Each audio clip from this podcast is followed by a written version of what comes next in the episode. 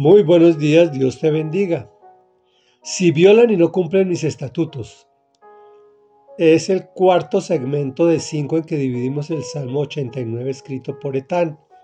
Y dice así, Pero si sus hijos abandonan mi ley y no viven conforme a mis ordenanzas, si violan mis estatutos y no cumplen mis mandamientos, con vara castigaré su iniquidad y con azotes su maldad. Con todo, Jamás le negaré mi gran amor ni mi fidelidad le faltará.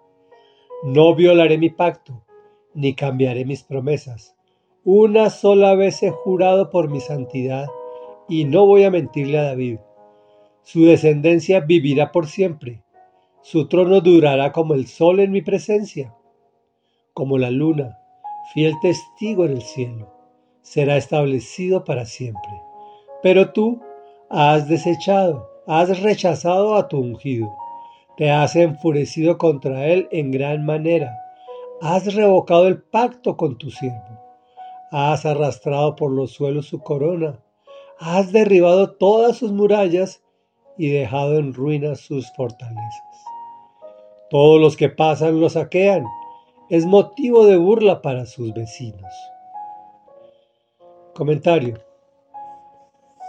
El Señor prometió al pueblo de Israel y por supuesto a nosotros también, cuidarnos y adoptarnos como sus hijos. Pero aclara que si abandonamos su ley y vivimos como los demás, castigará nuestra iniquidad y nuestra maldad, de modo que nos dolerá, pero que jamás nos negará su gran amor, ni faltará ni violará su pacto ni sus promesas. Una vez más recuerda a David y su descendencia vivirá por siempre. Su trono durará como el sol en mi presencia.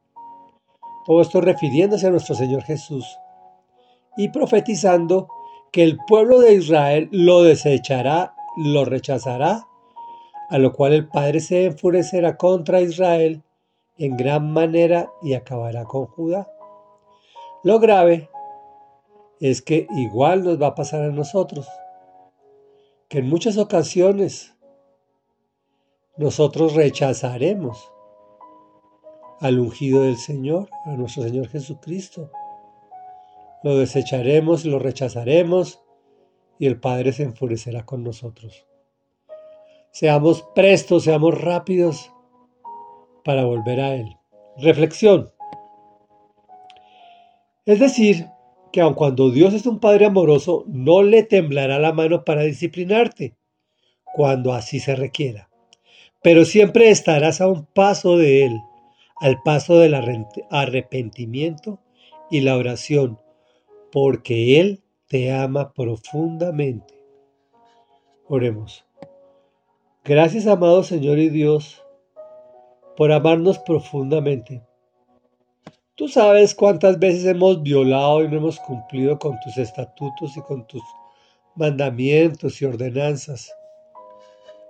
Muchas veces incluso a sabiendas o premeditadamente.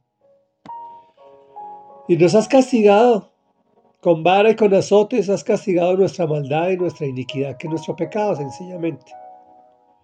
Pero amado Dios, nunca nos has negado tu gran amor ni tu fidelidad nos ha faltado, porque tú eres el mismo ayer, hoy y siempre, y no violarás tu pacto ni cambiarás tus promesas, porque tú no cambias, Señor.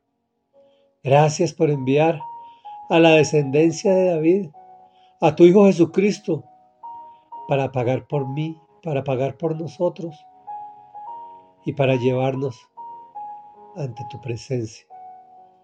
Te alabamos, te bendecimos y te glorificamos en el nombre de Jesús. Amén y amén.